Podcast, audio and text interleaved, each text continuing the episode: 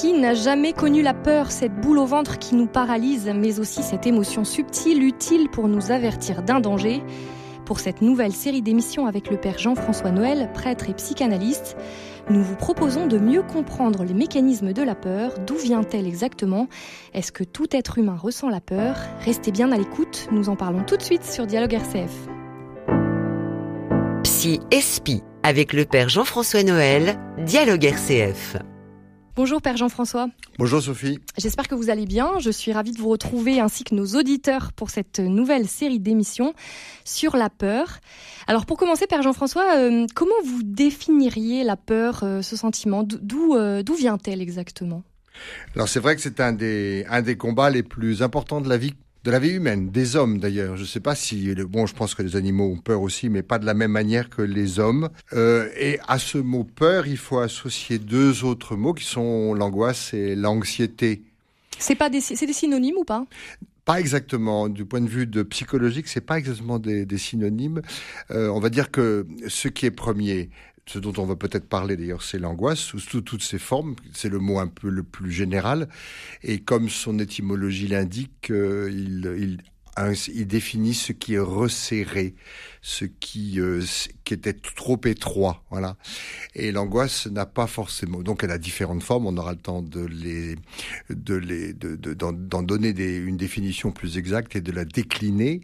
Euh, la peur a un objet. Dire, euh, je peux avoir peur de l'avenir, je peux avoir peur. Euh, peur de la mort. On a l'impression que c'est, la, la peur qui revient le plus. Hein. La peur de la mort ou d'être, d'être malade mm. ou de vieillir, comme par exemple, comme pour certains, comme pour moi, euh, ou la peur des autres ou la peur de soi-même, voyez. Donc la peur a un objet, elle a déjà une image, ce qui déjà euh, non pas diminue euh, l'intensité hein, de l'expression de l'affect, mais enfin il y a une image qu'on peut effectivement ou euh, définir ou combattre. L'anxiété définirait plutôt le, contenu même de l'affect, c'est-à-dire hein, être anxieux, c'est effectivement éprouver dans son propre corps le sentiment comme ça de surprise, de menace etc. Donc, mais le, maître mot derrière le mot peur, même si on va continuer à parler de peur, c'est le mot de l'angoisse. Voilà. Et il faut bien définir que l'angoisse, euh, on, on, la vit tout au long de sa vie et de différentes formes. J'allais dire, ceux qui s'en sortent le mieux, ce sont les tout petits enfants qui, en fait, sont très vite angoissés. Euh, mais ils savent tirer parti, ce sera un mot important dans notre définition, ils savent tirer parti de l'angoisse, qui, comme je vais le, dire plusieurs fois, euh, est un message. Voilà, c'est un message et qui a une immense, immense énergie. Voilà. Et alors vous dites, on a peur tout au long de sa vie, mais est-ce que tout le monde a peur? Est-ce que même les gros costauds, les chefs d'État, euh, je sais pas, les prêtres, les évêques, le pape, tout le monde a peur? Je pense que oui, c'est vraiment le lot commun. Euh, le lot commun de tous, euh, quel que soit ses encore plus quand on est responsable peut-être, quand on est justement responsable d'ailleurs. Euh, et euh, c'est pas là que se définiraient les gros costauds comme vous les appelez. Je sais pas ce que c'est qu'un gros costaud, mais on peut, on peut ceux qui n'ont peur de rien. Voilà, Alors je vais vous dire ce qui m'a inspiré, puisque vous me demandez. je lisais Astérix chez les Vikings. Oui. Et les Vikings en fait euh, aimeraient avoir peur et non pas peur. Donc voilà à quoi je pensais quand j'ai écrit cette Obélix phrase. a peur de pas avoir de sanglier, voilà, voilà ou de pas manger, par exemple, peur de pas être rempli, et que sans la potion magique, peut-être que ça nous servira de, d'élaboration tout au long de notre réflexion. Euh, non, tout le monde a peur, et la seule différence qu'il y a entre nous humains, c'est la manière dont nous savons tirer parti ou nous savons utiliser cette peur. Regardez un tout petit enfant, euh, je pense pas les, les bébés dont on reparlera peut-être, mais les enfants qui sont accrochés au cou euh, de leur maman, ils les envisagent, euh, n'est-ce pas, le, l'environnement comme éventuellement menaçant. Et puis après, comme dit la maman, vous verrez dans deux minutes, quand il sera apprivoisé, hein, ça c'est mm. un mot intéressant, euh, il sera de fait euh, gentil. Ça s'adapte à la nature humaine, apprivoisé Apprivoisé, comment? Apprivoiser, ça s'adapte à la nature humaine. Ah oui, vraiment, l'apprivoisement de l'angoisse, c'est vraiment euh, ah le maître mot. Et mm. quand il est apprivoisé, d'ailleurs, la maman dit, voyez comment il est maintenant, il devient très gentil et infernal, donc c'est-à-dire euh, remuant et, vivant comme le sont les enfants. D'ailleurs, je, je, fais une simple, un simple rappel de souvenir qui n'a pas joué à se faire peur, hein, et que beaucoup de nos nos jeux d'enfants étaient de d'aller à la limite pour avoir peur et, l'émulation dans les petits groupes de petits garçons de la petite fille qui reste figé par la peur, hein, qui n'arrive pas à dépasser. Il est bien moqué par les autres et de défi en défi, il réussit à monter et sur la balançoire et etc etc. Et l'enfant va aller de, de victoire en victoire en victoire. Hein. Euh, peur de s'endormir, donc il faut laisser la lumière allumée. Enfin, je parle de choses que je ne connais pas, mais que j'ai dû vivre enfant, euh, jusqu'au doudou, et etc. Toutes ces, toutes ces mécanismes de défense sont des remèdes de, contre la peur, qui est, comme je veux dire, le lot quotidien du psychisme euh, de l'homme. Voilà. Est-ce que la peur, c'est forcément une émotion négative? Parce qu'elle peut parfois aussi euh, avertir d'un danger, nous permettre peut-être d'être plus prudent, vous voyez, de, pouvoir exercer oui, aussi. Exactement. voilà, il, y a, il y a deux faces, en fait, à l'angoisse tirer peur. Il y a l'affect négatif, euh, comme j'ai parlé, qui se qui resserre. Et d'ailleurs, je fais remarquer que l'angoisse comme la peur se vivent beaucoup dans le corps hein, et s'éprouvent dans le corps. Donc, il y a deux faces. Il y a un versant et un recto et un verso. Et donc, le verso, ce serait la face négative, euh, l'effroi, euh, la sidération. Et puis, la face positive, ce serait de savoir tirer de cette peur pour aller de l'avant, pour euh, sur la balançoire, pour aller passer son baccalauréat, pour déclarer sa flamme à une femme. C'est un grand moment de peur. Hein. Euh, mm. Je parle en connaissance de cause. J'ai dû rater mon rendez-vous. Euh, ensuite, non, je plaisante.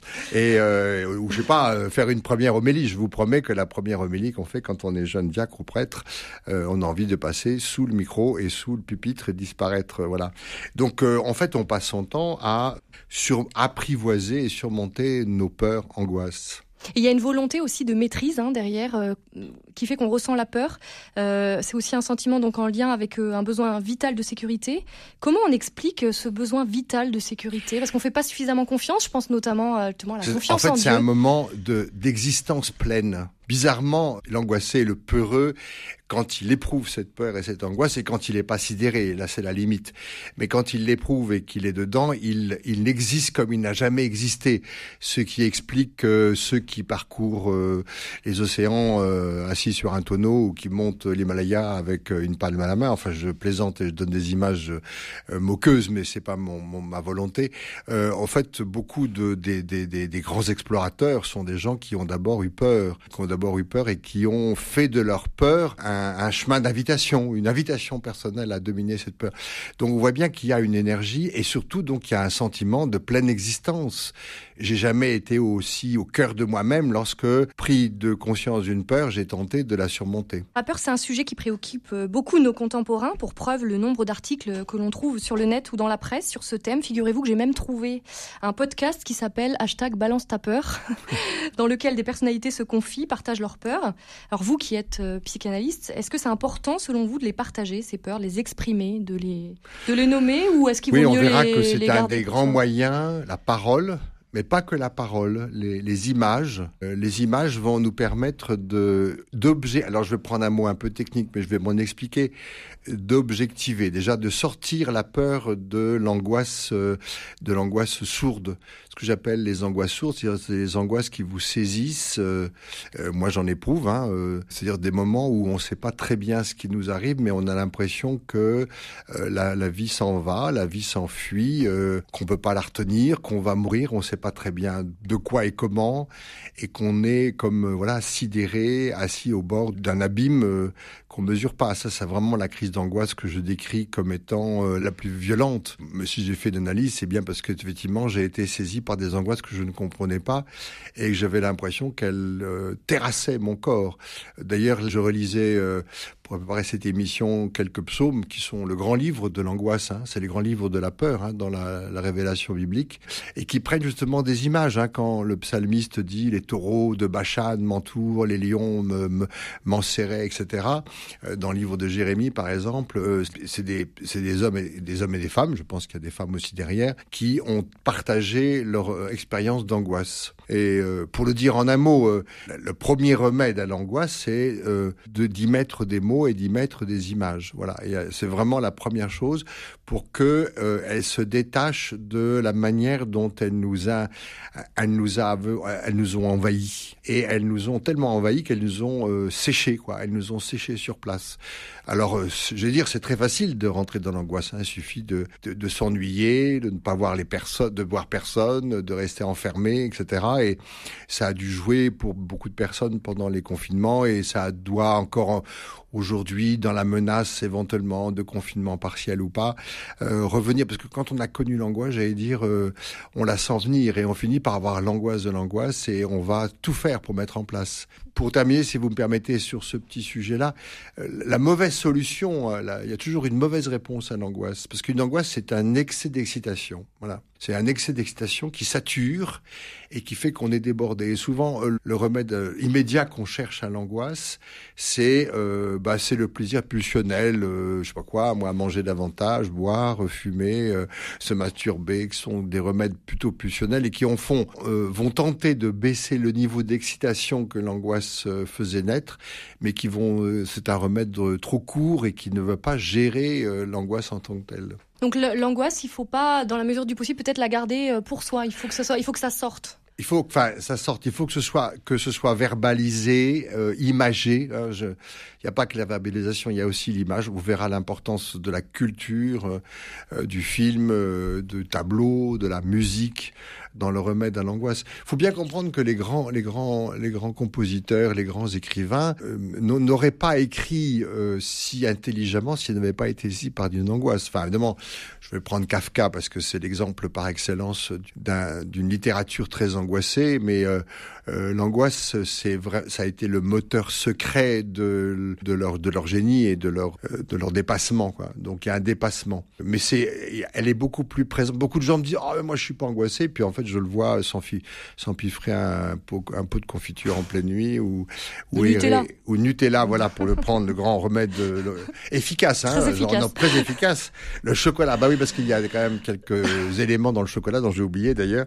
Mais voyez par exemple, euh, bien sûr que il peut y avoir des angoisses plus physiques. Hein. Je, ne fais, c'est assez complexe le tableau clinique de l'angoisse, mais je parle moi vraiment des angoisses psychologiques ou collectives dont on va parler. Alors une petite question personnelle euh, pour terminer, si vous me permettez. Mais vous y avez déjà un petit peu répondu. Je me disais que vous qui êtes prêtre et psychanalyste, vous deviez être sacrément armé contre l'angoisse. Pas tant que ça. Si je suis psychanalyste, c'est que je suis aussi un homme analysé et toujours en analyse personnelle. Hein. Euh, c'est qu'effectivement, euh, et j'en parlerai tout à l'heure ou peut-être aujourd'hui, euh, de la manière dont on est. On ne sait pas très bien en fait de quelle angoisse parfois on est saisi et il faudrait qu'on si j'ai deux minutes là pour traiter d'un, d'une, des angoisses qu'on peut recevoir de son enfance et qui peuvent rejaillir à différents moments, aux différents moments de changement, de maturité. Voilà, c'est vrai qu'à 65 ans, on n'a pas les mêmes angoisses, mais par contre, des angoisses d'enfants peuvent revenir et on verra un peu comment on peut les traiter. Merci beaucoup, Père Jean-François, pour votre éclairage. La semaine prochaine, nous nous intéresserons au phénomène des peurs collectives, sujet bien d'actualité en ces temps de crise sanitaire. Rendez-vous mercredi prochain. D'ici la belle semaine à tous à l'écoute de RCF et surtout, portez-vous bien.